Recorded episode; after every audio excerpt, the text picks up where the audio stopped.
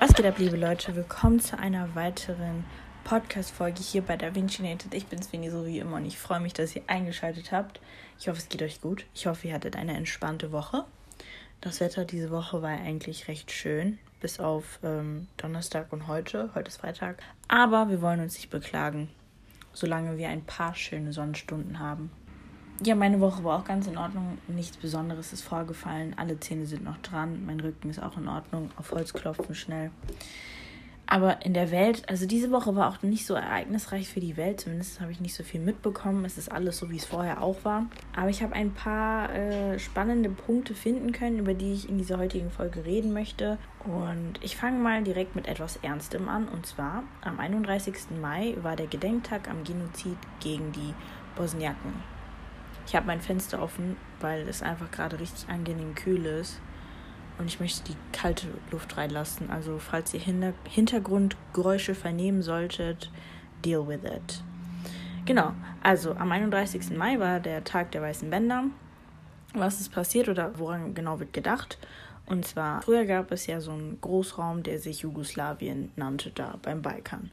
Und der ist dann irgendwann in den 90ern, 80ern zusammengebrochen und wurde dann in seine einzelnen Teilgebiete aufgeteilt. Diese Teilgebiete wurden dann zu selbstständigen, unabhängigen Ländern und eins davon war Bosnien-Herzegowina.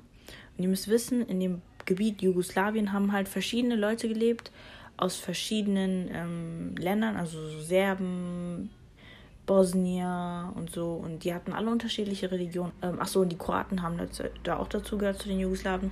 Und da waren Katholiken, Orthodoxe, Muslime und die Bosniaken sind halt die muslimischen Bosnier. So. Und als dann Bosnien irgendwann seine Unabhängigkeit verkündet hat, hat die serbische oder serbisch dominierte Volksarmee Bosnien-Herzegowina angegriffen.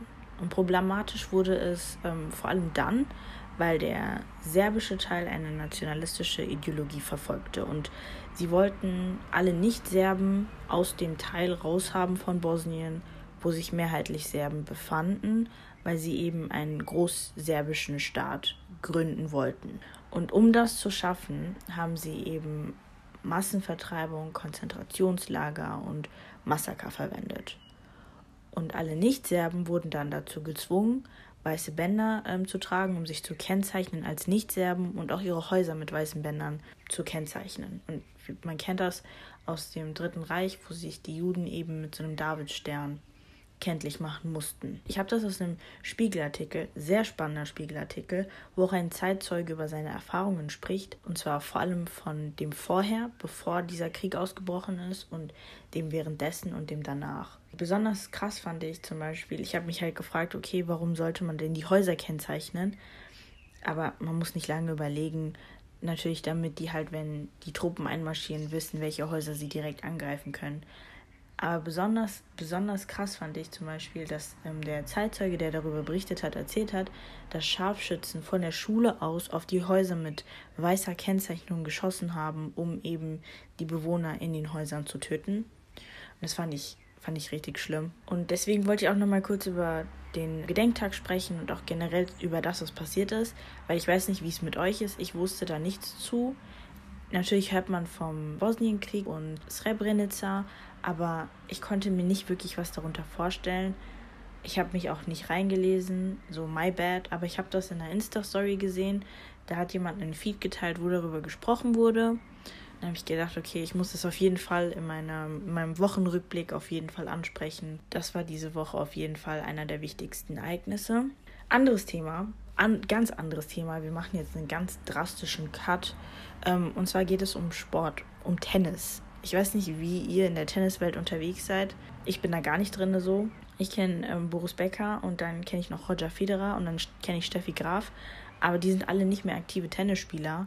Deswegen, da bin ich raus. Aber es gibt eine, die kenne ich, weil ich nämlich einfach ihre ähm, Ethnie total cool finde. Please don't judge me.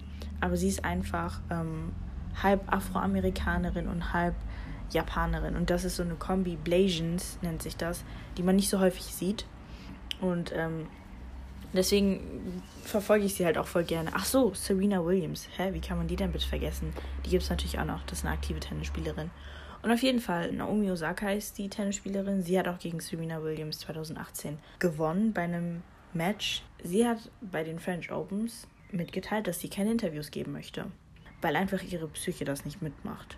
Und ich habe das gehört und ich dachte mir so, okay, krass. Und es wurde halt so ein bisschen dargestellt, wie als wäre das so ein politisches Statement von ihr, dass sie einfach so von heute auf morgen beschlossen hat. Ich finde es unfair, dass wir ähm, Pressekonferenzen abhalten müssen. Ich mache das nicht mehr. Das ist nicht gut für meine Psyche. Ich habe da keinen Bock mehr drauf. Ich mache das nicht. So klang das in der Berichterstattung für mich auf jeden Fall. Und ich dachte mir so, okay, hm, wenn sie meint, aber ich habe halt nicht so das Problem darin gesehen. Und dann habe ich so mir die Kommentare angehört, also angesehen, die in dem Artikel auch ähm, zitiert wurden. Kennt ihr das, wenn ihr etwas lest und es ist so extrem einseitig, dass ihr euch fragt, gibt es einen Teil von der Geschichte, den ich nicht mitbekomme? Gibt es etwas, was mir nicht erzählt wird? Auf jeden Fall haben dann die Leute von ähm, dem Wettkampf gesagt, ey, wenn du nicht nach unseren Spielregeln spielen willst, so, dann kannst du auch nach Hause gehen. Die so, if you don't talk, you don't play, tschüss. Und dann hat Naomi gesagt, bet, bye Felicia. Bye Felicia. I'm out of here. Hat ihre Sachen gepackt, ist wieder nach Hause gefahren. Und hat dann auf ihrer Insta-Seite ein langes Statement veröffentlicht, in dem sie sich so ein bisschen erklärt und sagt, warum sie kein Interview geben will. Und sie meint so, ja, Leute, ich bin generell ein introvertierter Mensch, habe aber seit 2018 immer mal wieder so depressive Phasen. So, es geht mir einfach mental manchmal nicht so gut. Und obendrein habe ich auch noch Social Anxiety. So. Und dann muss die auch noch im Interview ganz gezielt darauf achten, was sie sagt, weil wenn sie was Falsches sagt, dann wird sie natürlich komplett in der Luft zerrissen von der Presse. Und dann hat sie gesagt, so Leute, das kann ich mit mir einfach gerade nicht, das kriege ich einfach gerade nicht gebacken. Das ist zu viel Stress für mich. Ich möchte mich diesem Druck nicht aussetzen. Deswegen ziehe ich mich zurück. Und ich dachte mir so, oh my God, that makes so much sense. So, sie sagt hier gerade, ey Leute, das ist hier kein Spiel für mich, das ist kein Spaß, mir geht's einfach nicht so gut, ich möchte da nicht drüber reden. Fertig. Dann verstehe ich nicht, warum man da so, keine Ahnung, so als wäre sie so eine kleine verwöhnte Göre, die sich einfach weigert. So, es geht ihr einfach nicht gut. Wenn jemand eine gebrochene Zunge hätte, würde man auch nicht sagen, ey, du musst jetzt ein Interview geben. Uns egal, nein. Und ja, das weist halt auch nochmal darauf hin, dass einfach so psychische Erkrankungen, weil sie einfach nicht so greifbar sind, nicht so ernst genommen werden. Und mich hat es halt aufgeregt, dass so Leute dann ihren Senf dazu gegeben haben, die entweder freiwillig ihre Situation nicht nachvollziehen wollen oder einfach generell verständnislos sind. Weil wenn jemand zu mir sagt, ey, ich fühle mich nicht so gut und ich kann das nicht nachvollziehen, dann halte ich einfach meine Fresse. Und dann gibt es so Leute, die dann sagen, ja, das gehört zu dem Business dazu. Wenn du als Sportler dich da hier zu breit erklärst, dann weißt du ja, worauf du dich einlässt. Die ist so jung, als ob, als ob man einschätzen kann, was man da reingerät die haben halt alle gemeint, ja, du kannst nicht das Preisgeld gewinnen wollen und dann willst du da nicht die Arbeit für machen. Junge, diese ganzen Preisgelder von dem Gewinn sind für sie nur 10% ihres Einkommens. Und ja, das ist das aus der Tenniswelt. Wir machen jetzt weiter mit Dänemark. Ich habe es heute überhaupt nicht mit den Überleitungen. Ich krieg's einfach überhaupt nicht hin. Egal ähm, Dänemark. Und zwar, was ist in Dänemark los? Habe ich heute, heute frisch, frisch, frisch gehört in den Nachrichten. Und zwar haben die ähm, Sozialdemokraten vor, eine Null- Einwanderungspolitik einzuführen. Also gar keine Flüchtlinge mehr und gar keine Einwanderung mehr in ihr Land. Und ähm, ja, also das Ganze will ich mal so zusammenfassen. Outsourcing mal anders. Und zwar wollen die ähm, Flüchtlinge nicht mehr bei sich im Land dann in einem Flüchtlingslager aufnehmen, sondern die Flüchtlinge sollen dann in Flüchtlingslagern außerhalb der EU untergebracht werden, bis ihre Anträge auf Asyl geklärt wurden. Und dann erst wird darüber entschieden, wo die dann bleiben. Ich frage mich dann, wenn die Flüchtlinge dann in dem Flüchtlingslager außerhalb der EU dann bleiben müssen und kriegen dann einfach nur, keine Ahnung, dänische Aufenthaltserlaubnis. Ich verstehe nicht, wie das funktionieren soll. Und ähm, das ist halt ein Thema, da bin ich ehrlich mit euch, ich kann da nicht neutral bleiben. Einfach weil ja, es geht, es geht einfach für mich nicht, das nicht emotional zu nehmen, weil da halt auch einfach voll viel persönliches ähm, Dings mit drin ist. Und ich weiß halt auch, dass nicht alles so leicht ist und man nicht, ja, man darf halt alles nicht so überemotionalisieren und die Sicherheit der eigenen Bevölkerung und die des eigenen Staates geht halt im Zweifel für die meisten Länder auch vor. Und das ist halt einfach so. Und man darf die oder man soll die Staatssicherheit nicht gefährden, indem man eben andere retten möchte. Aber für mich ist dann halt hier einfach die Schwierigkeit, die Gefahr zu erkennen. Das ist halt da, wo es für mich halt schon direkt scheitert. Das Einzige, was ich halt voll gefährlich finde, ist die Tatsache, dass man damit rechnet, dass alle, die nicht der westlichen Kultur entstammen, Barbaren sind. Weil so fühlt es sich für mich an, wenn man sagt, so, unsere Sympathie geht zwar an euch, aber wir bleiben hier und ihr bleibt dort, okay? Es ist halt komisch für mich, weil als gäbe es nur hier Gesetze und als hätten andere Menschen keine Werte, Prinzipien, Moral und Normen, so, wisst ihr? Also keine Zivilisation hat bisher das 9 Plus Ultra geschafft. Und wir funktionieren als Gesellschaft auch nur so lange, bis wir nicht mehr funktionieren. Also bis wir dann über die Schwächen und Defizite nicht mehr hinwegsehen können und dann alles wieder kollabiert. Eigentlich wollte ich sagen, weil ich nicht neutral bleiben kann, werde ich das Ganze nicht kommentieren. Aber I just cannot bite my tongue. Mein Ziel für 2021 ist einfach, mal nichts zu kommentieren. Einfach mal nicht kommentieren, auch wenn es dir auf der Zunge liegt, Ventana. Einfach mal gucken. Mal gucken, ob ich das einhalten kann. Fand ich ehrlich witzig. Also ich fand es tatsächlich sehr, sehr, sehr unterhaltsam, dass sie sagen, ja, die Flüchtlinge sollen dann außerhalb der EU-Grenzen in Flüchtlingslagern untergebracht werden. Genau. Guck, jetzt ich gebe mir gerade schon wieder eine Vorlage, um was zu sagen. Moving on. Who killed Biggie? Ihr kennt alle Biggie Smalls, also denke ich auf jeden Fall. Ich kann mir nicht vorstellen, dass man ihn nicht kennt. Obwohl, wenn man nur Schlager hört, dann kann es schon sein, dass man ihn nicht kennt. Oder auch nur so Taylor Swift oder so. Weil No Front, ich kannte Biggie auch erst mit 17 oder 18 oder noch später. Deswegen, ich judge niemanden, wenn ihr den nicht kennen solltet. Digga, der zahlt nicht eure Stromrechnung. Warum sollte, solltet ihr ihn auch kennen, ne? Auf jeden Fall ähm, ist ja sein Tod so ein gewisses Mysterium, weil man nicht weiß, wer hat ihn jetzt umgebracht und ist halt ungeklärt. Erst in den ähm, Mitte der 90er Jahre ist er gestorben, kurz nach ähm, Tupac Shakur. Und es gab diesen Eastside-Westside-Beef zwischen den beiden. Also hat man halt auch immer mal wieder so gemunkelt, ja, okay, es soll angeblich jetzt neue Erkenntnisse geben. Und zwar angeblich soll einer der Mitbegründer von Death Row Records, unter anderem von Dr. Dre gegründet worden. Also dieser eine Mitbegründer, von dem ich gerade rede, ist Suge Knight der den Mord an Christopher Wallace, aka Biggie Smalls, in Auftrag gegeben haben soll. Und jetzt kommt der Clou. Jetzt kommt der Clou. Aber eigentlich sollte gar nicht Biggie ermordet werden, sondern Sean Combs, P. Diddy oder Puff Daddy. Und das Krasse ist, ich weiß ja nicht, ob das alles stimmt. Deswegen ist das hier alles nur noch auf äh, allegedly Basis, ne? Was ich also auch ehrlich gesagt nicht ganz nachvollziehen kann, weil eigentlich müsste der in der Zeit ja auch im Gefängnis gewesen sein, dieser Show Knight. Körperverletzungsdelikt am Laufen gehabt, deswegen war der da neun Jahre im Knast, kam erst 2001 wieder raus. Keine Ahnung, wahrscheinlich hat er aus dem ähm, Knast heraus irgendwie gezwitschert. Ey, du weißt, mach den, so den. Und ihr könnt mich gar nicht sehen, deswegen, ihr hört nur so Ihr wisst gar nicht, was passiert. Egal, ihr wisst, was ich damit meine. Und auf jeden Fall soll das irgendein Typ gemacht haben, der Connections mit der Polizei hat, weswegen der Mord auch so lange nicht aufgeklärt wurde. Weil der Polizist hat gemeinsame Sache gemacht mit dem Mörder. Der Mörder von Biggie soll auch angeblich der Patenonkel von zwei Kindern von diesen Polizisten sein. Die haben gemeinsame Sache gemacht, Informationen unter den Teppich gekehrt und die Sache wurde nie aufgeklärt. Und jetzt kommt das so langsam wieder hoch. Und ich saß da so, ne? Ich weiß ja nicht, was ist mit diesen ganzen Dramageschichten und so, aber wirklich 360 Tage, nein, nein, nein, noch weniger, drei, noch mehr, 364 Tage im Jahr juckt mich das überhaupt nicht. Und dann kommt einmal so eine Neuigkeit, ich bin den ganzen Tag am googeln. Biggie Smalls Biografie, P. Diddy Biografie, Sean, äh, das ist ja Peter, die äh, Knight Biografie, Tupac Shakur Biografie. Ich google dann deren ganze Lebensgeschichte. Ich google deren Cousinen und Cousins auch. Auf jeden Fall habe ich dann auch wirklich Suge Knight gegoogelt. Und ähm, ich habe festgestellt, Junge, sein Leben war echt kein Zuckerschlecken. Es hat so gut angefangen, weil der so, der ist halt auch so groß und breit. Der hat ein Sportstipendium bekommen für die Uni in ähm, Las Vegas.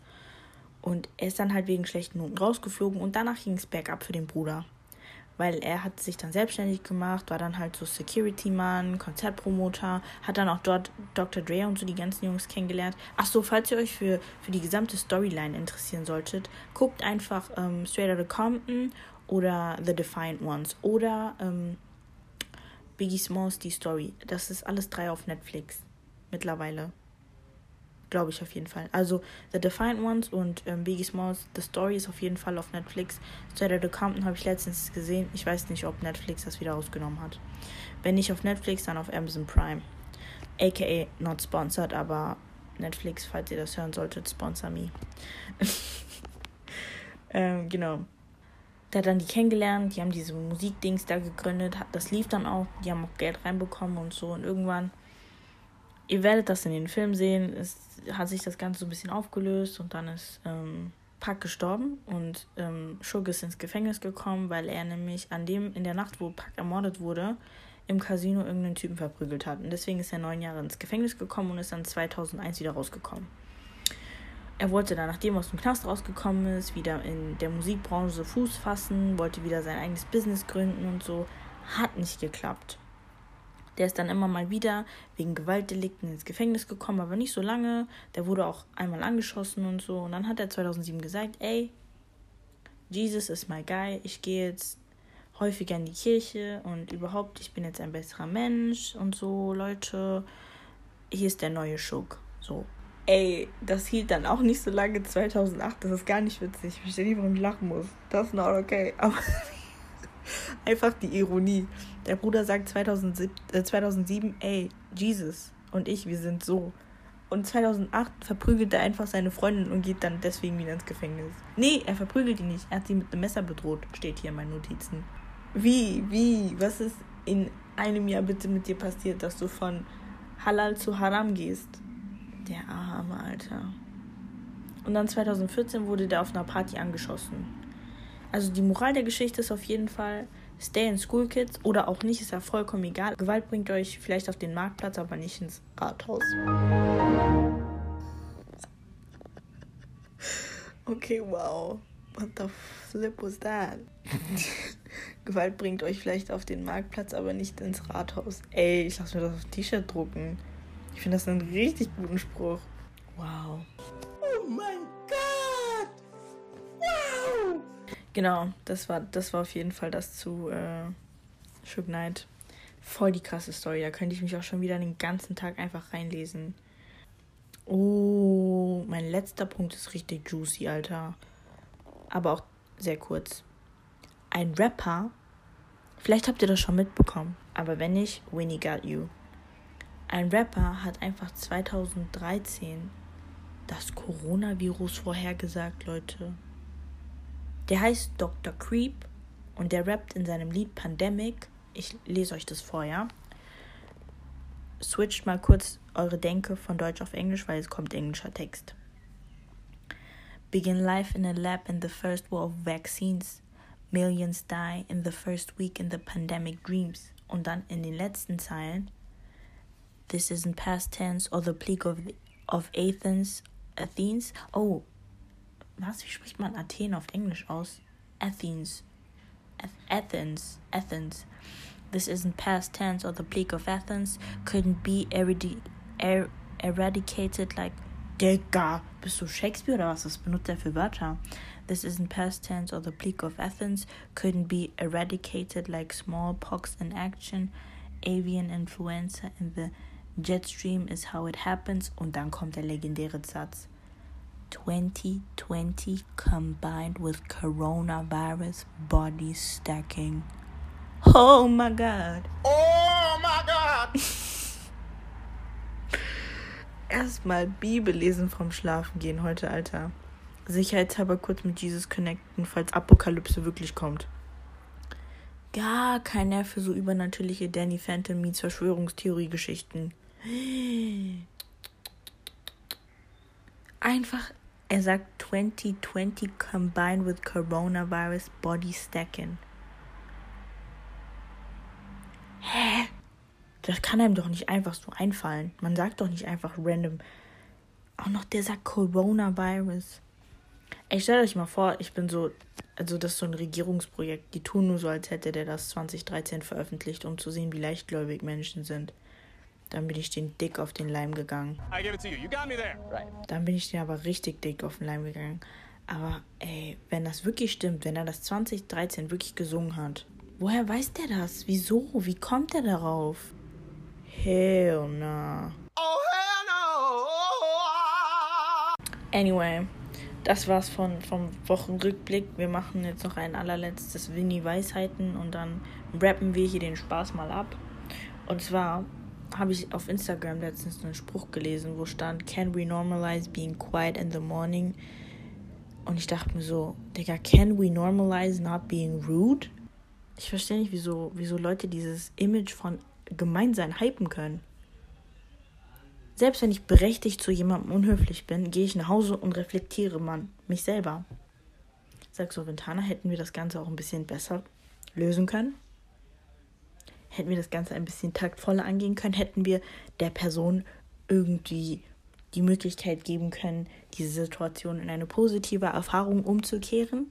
Aber ich sage euch ehrlich, ich bin auch jetzt hier nicht Mutter Teresa in der Regel sage ich mir dann selbst, nö, hast genau reagiert, wahrscheinlich hast du sogar noch ähm, untertrieben, wir hätten noch übertreiben können so. Aber wenigstens habe ich die Intention, selbst zu reflektieren und. okay, Leute, genug Scheiße gelabert heute. Vielen Dank fürs Zuhören. Das war's von mir für heute. Ähm, tschüss.